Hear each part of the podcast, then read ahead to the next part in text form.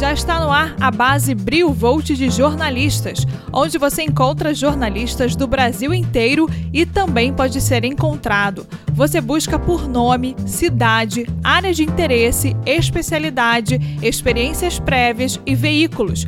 Faça o seu cadastro em brillhunter.org.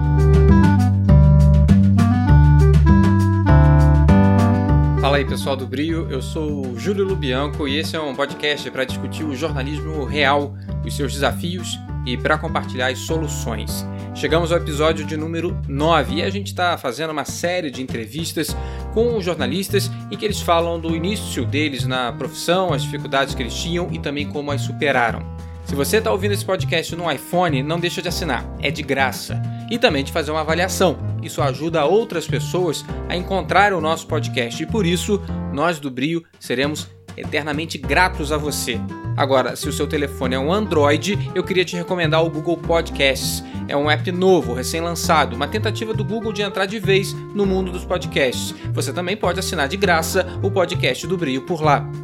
E se você é mais raiz e prefere ouvir direto no seu navegador, é só acessar brilhunter.org/podcasts. O legal é que lá você também encontra algumas informações adicionais sobre o episódio, como links para reportagens citadas, vídeos e muito mais.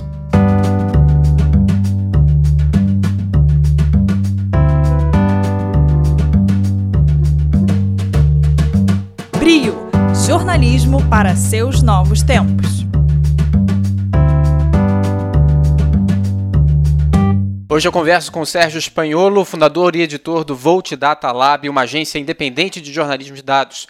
Ele também é colaborador do site de checagem Aos Fatos e já trabalhou na agência Reuters e teve trabalhos publicados em veículos como Época Negócios, Isto é Dinheiro, Piauí, Jota, Estadão e UOL. Tudo bem, Sérgio? Como é que você está? Tudo bem, Júlio. Obrigado aí por me convidar para esse programa. O Sérgio Espanholo também integra o time de mentores do Brio e as especialidades dele são jornalismo de dados, hard news, fact-checking, programação para jornalistas, análise de dados e empreendedorismo. Bom, Sérgio, para começar então, a pergunta básica: por que, que você escolheu virar jornalista? Meu caro, é, jornalismo nunca foi a minha primeira opção, assim, né? É, antes eu queria fazer administração de empresas, eu estava meio obcecado, assim, para passar na, na Fundação Getúlio Vargas, na FGV, em São uhum. Paulo. E eu não consegui passar na, nas primeiras quatro tentativas. E para treinar minhas habilidades de vestibular e conseguir pegar o ritmo e as coisas, eu prestei é, jornalismo no Mackenzie e história na Unesp. E eu passei nas duas. E fiquei com aquela dúvida, né? Será que eu faço faculdade ou não? O Unesp fica lá no interior de São Paulo, em Franca, né? Eu não queria sair da cidade. Então, eu acabei fazendo jornalismo. Eu falei, eu vou fazer essa faculdade por um tempo agora e depois eu volto para prestar administração na GV, né? Só para não perder muito tempo e ter uma experiência de universidade. E acabou que no, logo no primeiro semestre eu já fiquei apaixonado pela profissão, pela relevância que tem, pela, pela ética que, que, que nos ensinam e que a gente adota na nossa vida. Acabou que eu nem fui atrás depois de fazer nenhum outro vestibular de nenhum outro curso. Como é que você conseguiu o seu primeiro trabalho, Sérgio? A primeira vez que você efetivamente atuou dentro de uma redação? Bem, eu estava no segundo ano de faculdade, isso acho que era final de 2005, e final do segundo ano e tal, e pintou uma vaga para ser tradutor do New York Times no último segundo, naquele portal do IG, né? E por, por eu falar inglês, eu falo inglês desde muito pequeno, minha mãe é professora de inglês, dona Flávia, então eu desenvolvi minha, minhas habilidades de, é, é, de, língua estrangeira em inglês muito cedo, né? Então falo muito bem, conseguia traduzir, lia bem, então eu consegui esse emprego para traduzir o New York Times lá, ganhava bicharia e tal, mas foi uma experiência muito boa, foi minha primeira experiência de redação. E a partir daí, é, fora do meu horário, eu comecei a fazer reportagens, comecei a fazer apurações mais tinha mais a ver com o que eu queria fazer, trabalhar com é, é, jornalismo explicativo, de investigativo também. E eu comecei a, a fazer reportagens também, né, a partir de, não só traduções, né, que era muito chato ficar fazendo tradução o tempo todo, mas é, e, e, a partir daí eu comecei a desenvolver minhas habilidades como repórter mesmo. Lá nesse início, Sérgio, qual que era a sua principal dificuldade? Meu, a principal dificuldade que eu acho que eu enfrentei, e eu acho que todo mundo, todo jornalista no começo de carreira enfrenta, né?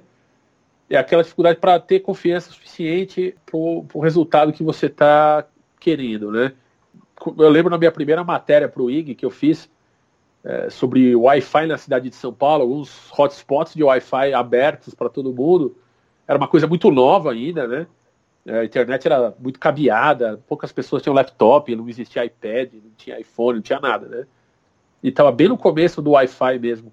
E eu fui fazer uma matéria sobre isso. Alguns lugares na Faria Lima ali, algumas outras regiões de São Paulo estavam colocando esses hotspots. Então eu fiz muita pesquisa, entrevistei o mesmo entrevistado três vezes para garantir que estava tudo certo, enchia o saco do editor, revisava a matéria, e depois já estava revisado, revisava de novo, pedia para trocar a vírgula, para ficar perfeito e tal.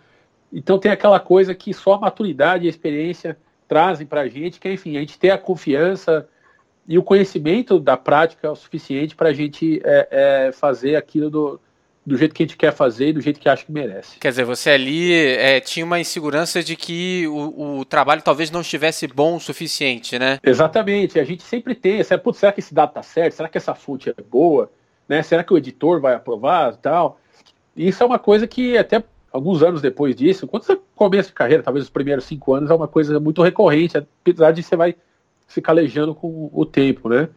Mas era uma coisa que eu tinha bastante, eu não digo dificuldade, mas bastante receio, era errar, cara. Eu acho que é uma, é uma preocupação que todo, todo jornalista tem que ter, até depois de velho, é mandar a informação é, mais precisa possível, entendeu? Então acho que é uma preocupação quando você é novo, inexperiente, se não for, pelo menos teria que ser uma coisa muito é, forte aí no, no, no seu trabalho profissionalmente como jornalista. E como é que você fez para desenvolver essa sua confiança? Ah, é só, só fazendo matéria e só desenvolvendo fontes e só sabendo onde pesquisar. Eu, com o tempo, eu a gente começa a, a perceber o que, que, é fonte válida, o que, que não é, né? Antigamente não tinha tantos recursos online como tem hoje, ou tantas referências, então a gente, enfim, tinha que garimpar e perguntar, literalmente ligar para as pessoas para perguntar, meu, se a fonte é boa, você não precisa nem entrevistar a pessoa, mas se liga na Secretaria de Segurança Pública, por exemplo, e pergunta, esses dados aqui são bons, né? Ou pergunta para um especialista, ou pergunta para alguém, enfim, a fim de validar aquelas informações se acham válidas. Né? Você falou do seu medo de errar, né? Que é um medo que, claro, todo jornalista tem que ter. Você lembra de algum erro que você cometeu é, que, que tenha, enfim, uma pisada de bola que você tenha cometido? Putz, cara, tem várias, assim, todo mundo erra ao longo da carreira, especialmente jornalistas e tal. Eu acho que teve teve algumas vezes que muita, muitas coisas eu escrevo muito rápido, né? Eu digito muito rápido. Então, muitas matérias que eu fiz e na pressa do jornalismo, tempo real, na Reuters, ou no IG, ou no Estadão também, que eu trabalhei, né, bem no começo do online do Estadão, na pressa de publicar o negócio logo e na frente dos concorrentes, né? Saía muita coisa com erro de digitação. Uma vez na Reuters, eu lembro certinho, cara. Uma, uma manchete sobre o Banco do Brasil, de uma matéria significativa, que eu só tinha que jogar a matéria na internet. Não fui nem eu que fiz a reportagem e tal, né? A, a diretora de redação pediu, ó, joga essa matéria na internet, porque todo mundo tá sem tempo. E na hora que eu copiei e colei o negócio, é, é, a palavra banco não foi. Né? Foi do Brasil, blá, blá. E eu escrevi na mão, bando do Brasil, né? Bando como se fosse bando de. E, e foi na manchete, ficou um tempo lá, cara. E, era... e o sistema da Reuters na época era muito ruim. E era um parto trocar e demorava. E ficou, meu, horas na manchete do site da Reuters. Né? Bando do Brasil registra lucro, sei lá, no trimestre, sabe? Putz, eu tomei uma comida de rabo da, da, da, diretora de redação. Foi um pedido direto dela, assim, mas enfim. É aquele tipo de coisa que o pessoal da, da print coloca nas redes sociais e fala, ó, oh, o estagiário aí, esse vai ser demitido, né? Exatamente. mas não é cara, é necessariamente uma coisa que acontece com o estagiário, né? Realmente pode acontecer com, com qualquer um, até uma pessoa mais experiente mesmo. Exatamente, cara, mas nesse caso especificamente aí era uma, a notícia do dia, né? Movimentando o mercado financeiro e Putz, esse dia foi tenso, meu. Teve alguns outros casos também, né, de... É, é, que, enfim, a gente erra, mas, mas eu não lembro de nenhum que teve um impacto é, muito absurdo. Eu fiz uma matéria uma vez uhum. que a gente levantou alguns dados sobre o setor de saúde E eram dados que é, do Ministério da Saúde, só que os dados não estavam completos, né? Do Ministério da Saúde. E não estava falando em lugar nenhum. Então, na verdade, estavam faltando dados ali daquela, naquela matéria que não estava no Ministério da Saúde, mas talvez a gente, se tivesse pesquisado, investigado mais, teria essa noção. Então a gente acabou, talvez até sendo injusto com a, o Ministério da Saúde por causa daqueles dados, mas enfim, de, de toda forma, a gente publicou a informação que tinha, que estava disponível, né? Então eu, é, eu também acho que o erro veio deles ali. Né? Se eu te perguntar, Sérgio, falando agora de uma coisa mais positiva, de qual reportagem você tem mais orgulho de ter feito na sua carreira até agora? Cara, eu, eu, tenho, eu tenho orgulho de várias coisas que eu fiz, assim, legais. Mas é, talvez uma das que eu mais tenha gostado de fazer, mais me orgulhe, foi uma reportagem até recente que a gente publicou ano passado sobre como a Wikipédia é, utilizada nas redes do governo, né? as alterações feitas na, na Wikipédia a partir de computadores é, ligados à rede do governo, né? os servidores provavelmente fazendo alterações na Wikipédia. E é um ângulo que ninguém tinha pensado e que a gente fez e deu uma repercussão muito boa em relação à transparência, em relação ao uso da Wikipédia e tal, né? Mas tem algumas outras coisas antes. Eu fiz uma matéria muito legal também sobre o levantamento é, é, bem manual, porque não tem esses dados, então a gente teve que fazer um, um levantamento bastante é, é, é, laborioso em relação ao, ao, tanto de mulheres nas empresas do Ibovespa, do índice financeiro Ibovespa, que são presidentes de empresas do Ibovespa, né? E no nosso levantamento, praticamente não tinha nenhuma mulher CEO, presidente executiva do, de uma empresa do Ibovespa, o que é um absurdo. Então a gente fez essa matéria para a revista Gênero e Número, acho que foi também ano passado, é, e tem outras também. A gente lançou um podcast agora também, que está sendo muito interessante, muito produtivo para a gente. O Caixa Preta, né? O Caixa Preta, é. A gente tem bastante, tá bastante animado com esse projeto. E, e, você, Sérgio, criou a agência Volt Data Lab, que é voltada para o jornalismo de dados. O que, que te levou a empreender? Na verdade, eu chegando ali em 2013, estava é, na Reuters trabalhando no Rio de Janeiro na mesa de edição da Reuters lá, e rolou a oportunidade de trabalhar na ONU, num, projeto de, do PNUD no Rio de Janeiro, né? E eu aceitei. Falei, pô, eu não quero mais trabalhar com essa coisa de jornalismo agora, vou dar um tempo e tal. E fui trabalhar como coordenador de comunicação lá. Mas essa foi bem na época do Snowden, né? Aquele caso da NSA Files e do, da do, vigilância, do, do aparato de vigilância norte-americano, digital e tal. E começou naquela época a se falar muito de jornalismo e tecnologia, de jornalismo de dados, de jornalismo digital em geral, assim, as, e a revolução nesse setor. E eu comecei a ficar muito animado com isso, né? Acabando meu contrato com a ONU em 2014, eh, abril mais ou menos 2014, eu voltei a freelar e comecei a articular de lançar um projeto focado em jornalismo de dados, aprender a programar, é, trabalhar com dados no nível mais avançado Aí passando a Copa, que eu trabalhei para Reuters, coincidentemente, de novo, cobri eleições como repórter especial para o Yahoo Brasil. E no final de 2014 eu lancei o Volt, mas era para ser um experimento mesmo, um lugar onde eu poderia é, publicar minhas reportagens e meus levantamentos, e, enfim, ser um lugar de experimento porque eu queria fazer. Mas, chegando em 2015, meados de 2015, mais ou menos maio, a gente lançou, fez um grande levantamento nacional sobre demissões e redações, né, demissões de jornalistas em redações, um dado que ninguém tinha, nem o Ministério do Trabalho, nem os sindicatos, nem a FENAGE, nem ninguém tinha esse dado, esse levantamento. E a gente publicou e deu bastante repercussão no meio jornalístico, né? Estava é, tendo muita demissão de redação nessa época. E a partir desse projeto vieram várias demandas né, para fazer levantamentos análises relatórios e gráficos e mapas que exigiam aqueles conhecimentos que eu estava obtendo em jornalismo de dados. E aí que o Volt começou a decolar. E como é que está hoje o Volt? Assim, você se imagina fazendo outra coisa? Eu já, já tomei muita decisão final na minha vida. Eu tomei mais de uma para falar que eu, que eu não aceitaria mais nada. Mas nesse momento eu estou muito concentrado nas atividades do Volt, assim, né? Se pintasse é, outras coisas que eu julgasse que seria relevante, que eu gostaria de fazer, eu faria, mas no momento eu estou bem concentrado, a gente tem a gente desenvolve projetos com, com, vários parceiros fornece relatório e, e, e, e análises, visualização de dados para alguns clientes corporativos, está fazendo esse podcast, então a gente está tá bem agora, estamos crescendo devagar, mas sempre.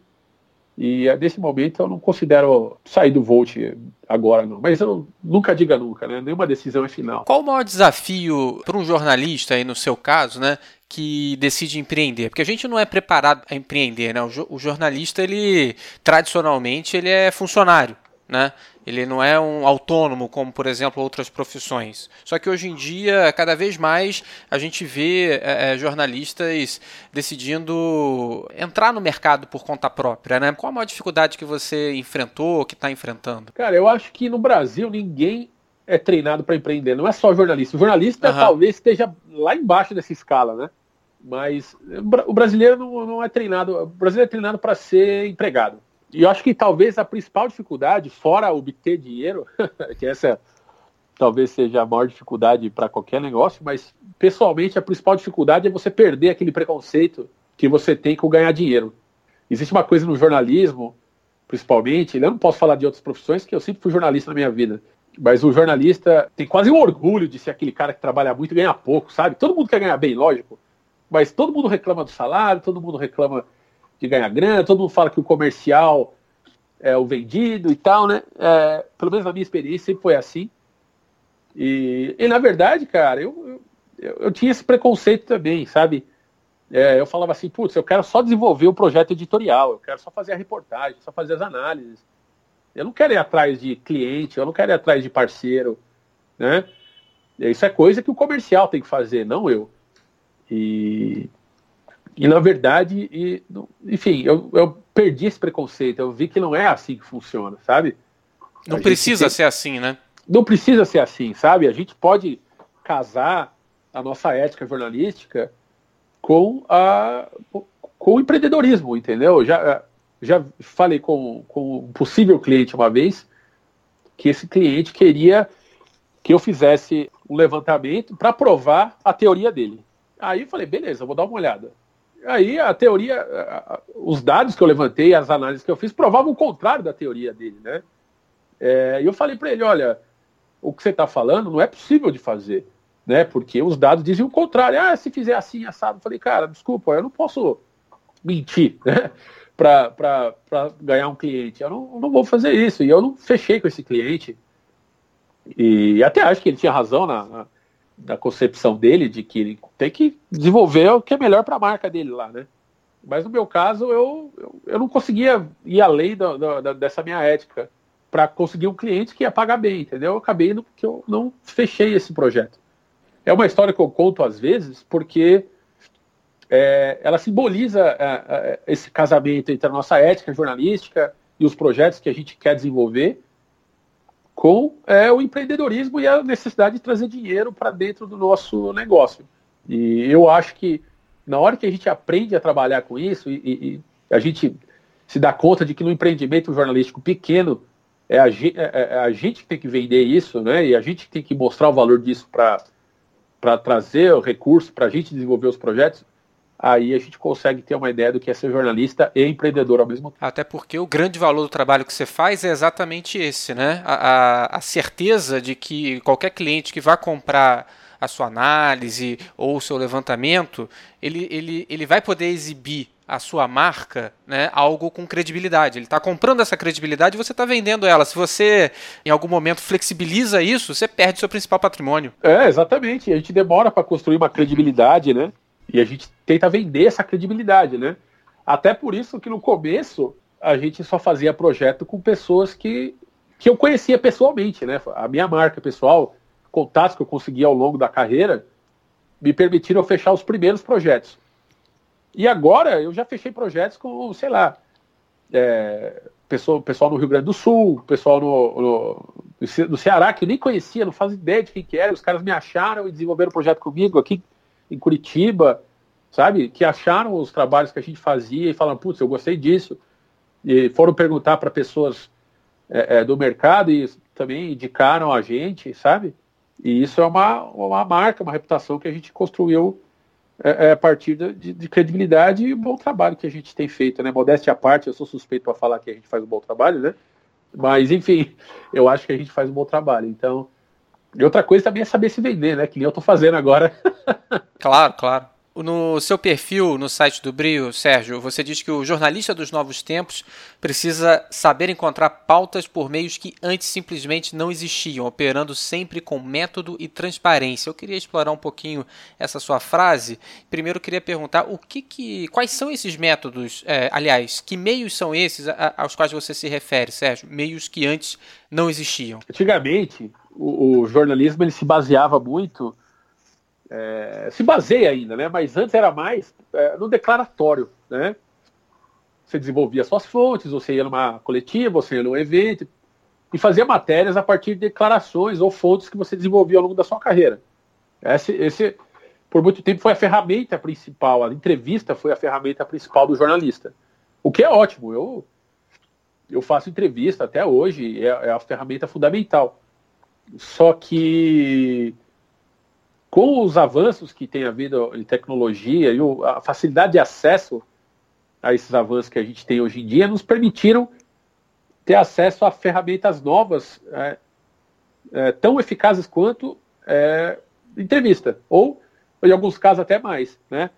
Saber trabalhar com ferramentas de dados, com programação, é, e desenvolver é, é, projetos a partir de, de dados né, que antigamente a gente não tinha, o jornalista não tinha acesso a, ao tipo de processamento de dados que tem hoje. E isso abriu muitas portas. Você vê essa matéria, um tempo atrás saiu uma matéria na Folha de São Paulo sobre é, possibilidade de fraude em algumas provas do Enem. Sim, né? sim. A partir de uma análise que um, um cara que, na verdade, veio da biologia e entrou no jornalismo, um tremendo de um, de um repórter, um tremendo de um cara técnico também, de trabalho com dados, que é o Daniel Mariani. E ele fez um, um, uma análise a partir de, é, das, dos resultados das provas do Enem, né? E a possibilidade daquelas provas serem tão iguais assim é, é, resultaria numa alta chance de fraude, né? E isso é um negócio que é, 10 anos atrás, 15 anos atrás, o jornalista não conseguia analisar isso aí, né? Tanto que nem o INEP, né, se não me engano, tinha feito esse cruzamento e veio de uma redação, de um jornalista de vários jornalistas, na verdade, não foi só o Daniel Mariani, né? Tinha várias outras pessoas envolvidas também, mas a parte do cruzamento de dados é dele, né? E enfim, foi um tremendo uma matéria que muitos anos atrás seria possível. O cara achou aquela pauta ali, falou: eu vou investigar isso, vou testar esse, é, é, esse programa de computador, esse algoritmo, esses scripts que, eu, que ele desenvolveu, e chegou num resultado que levou até o, o Ministério Público a, a abrir uma investigação sobre aquelas provas para ver se tinha fraude mesmo e tal, né? Então, antigamente simplesmente não era possível, né? E agora a gente consegue. Quando você fala que o jornalista tem que operar com método e transparência, o que, que você quer dizer? Olha, por método e transparência, né, eu acho que o jornalista é, é, é, tem que trabalhar de uma maneira verificável, né? E parte disso é mostrar como é que ele fez aquele trabalho. E daí vem o método e a transparência, né? Tipo, quando a gente fez essa matéria do, sobre é, alterações na Wikipédia por redes do governo, a gente divulgou os dados. É, tá, no, tá no meu GitHub, lá no meu repositório de códigos, é, alguns dos códigos que eu utilizei para fazer isso, dos métodos que a gente utilizou, né? Como a gente chegou nesse resultado. Eu acho que é muito importante para o jornalista fazer isso e permitir que talvez outras pessoas chequem o trabalho dele, porque isso melhora muito a credibilidade do que a gente faz. Né? Não, não é uma prática comum ainda no Brasil e está crescendo lá fora, cada vez mais é, as organizações de jornalismo norte-americanas e europeias estão divulgando o, o, os dados e códigos e metodologias que eles utilizaram para chegar em certos resultados, mas aqui no Brasil está um pouco tímido.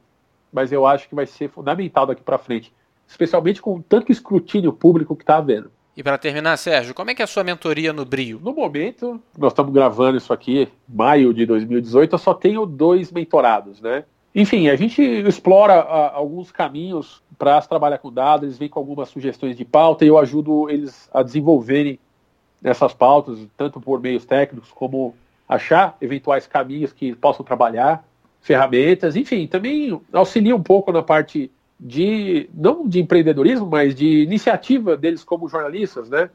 Um dos é, rapazes, estou é, tentando convencer ele aí a, a, uma conferência grande de jornalismo que rola em São Paulo, né? Que é o Congresso da Abrage. Ele nunca tinha pensado em ir, ele fica lá no Rio Grande do Sul e eu estou tentando convencê-lo a vir, porque é importante para a carreira participar dessas, desses congressos, desses eventos, né? Então eu, eu acho importante não apenas o trabalho que a gente faz como jornalista de apuração e tal, mas também esse convívio com a comunidade, desenvolver esse centro de comunidade, eu acho muito importante. Então é uma coisa que eu tento passar para os mentorados também. Legal, Sérgio. Pô, te agradeço muito pela entrevista, foi, foi um prazer. Obrigado, Júlio. Um grande abraço. Esse foi o Sérgio Espanholo, fundador e editor do Volt Data Lab e também mentor do Brio. Se você tem alguma crítica, sugestão elogio sobre o podcast, a gente gostaria muito de te ouvir. Manda uma mensagem para fala@briohunter.org ou então através das nossas redes sociais, no grupo do Brio no Facebook ou então no nosso perfil no Twitter. E se você gostou do programa, considere a gentileza de escrever um breve comentário no iTunes. É um gesto simples que faz uma diferença enorme para que outras pessoas, como você, encontrem o nosso programa. Você terá a nossa gratidão para a vida toda. Para saber mais, o nosso site é o briohunter.org/podcasts. E agora, cenas do próximo episódio. E aí eu comecei a perceber que eu tinha ao mesmo tempo, eu poderia ter uma vantagem, que era, eu, como eu não tinha fonte, eu poderia usar do dado público para fazer matéria. É que eu acho, essa é uma, é uma dica que eu sempre dou para todo mundo que está começando, assim, tudo bem, você não tem uma rede de fontes já estabelecida, você não tem uma agenda né, muito boa, mas você tem hoje um universo de dado público que você pode descobrir várias matérias, você pode dar vários furos. E ao mesmo tempo, esse dado, esse dado que você vai encontrando, essas matérias te ajudam a fazer fonte, porque fonte gosta de quem está dando furo, né? então, a partir do momento que você começa a fazer matéria, você começa a levantar dado, olha, doutor, você chega né, para um promotor, achei esse dado aqui, não sei se você já tem, mas olha, dá uma olhada nisso aqui, esse contrato aqui pode te ajudar. Você começa a estabelecer novos vínculos, novas relações, né? Essa que você ouviu é a Alana Riso, jornalista investigativa que hoje atua como consultora. Na entrevista da semana que vem, ela fala também dos bastidores de algumas das suas principais reportagens. Isso foi na época do mensalão, tinha aquela discussão da teoria do domínio do fato, de se eu sabia, não sabia, se sabia como sabia. O que, que eu fiz? Pedi todos os ofícios que o Dirceu tinha recebido ou tinha emitido quando era ministro. Isso foi bem no comecinho da lei de acesso, então provavelmente eu imagino que o pessoal pensou, nunca que ela vai vir para cá olhar todas essas caixas. Era uma sala cheia de caixa. E aí eu falei, beleza, vou sentar aqui, eu vou ficar passar o resto dos meus dias no mundo nesse, nesse universo de papéis. E ali você tinha os ofícios que comprovavam a teoria do domínio do fato, porque ali você tinha vários documentos que mostravam que ele conhecia, que ele tinha se reunido, que ele sabia, dentro dessa lógica da teoria do domínio do fato, do que se passava, né, com, do que era o mensalão. A gente fez uma matéria, mostramos os documentos, e essa matéria foi super usada por vários em vários momentos do julgamento. Você já sabe, em novos episódios do podcast do Brio toda segunda-feira no seu aplicativo preferido. Não deixa de assinar para você não perder nenhuma atualização. Muito obrigado pela sua audiência no programa. O podcast do Brio é uma produção da Fábrica de Podcasts. Eu sou o Júlio Lubianco e fico por aqui. Você fala comigo no Twitter no jlubianco. Um grande abraço e até o próximo programa.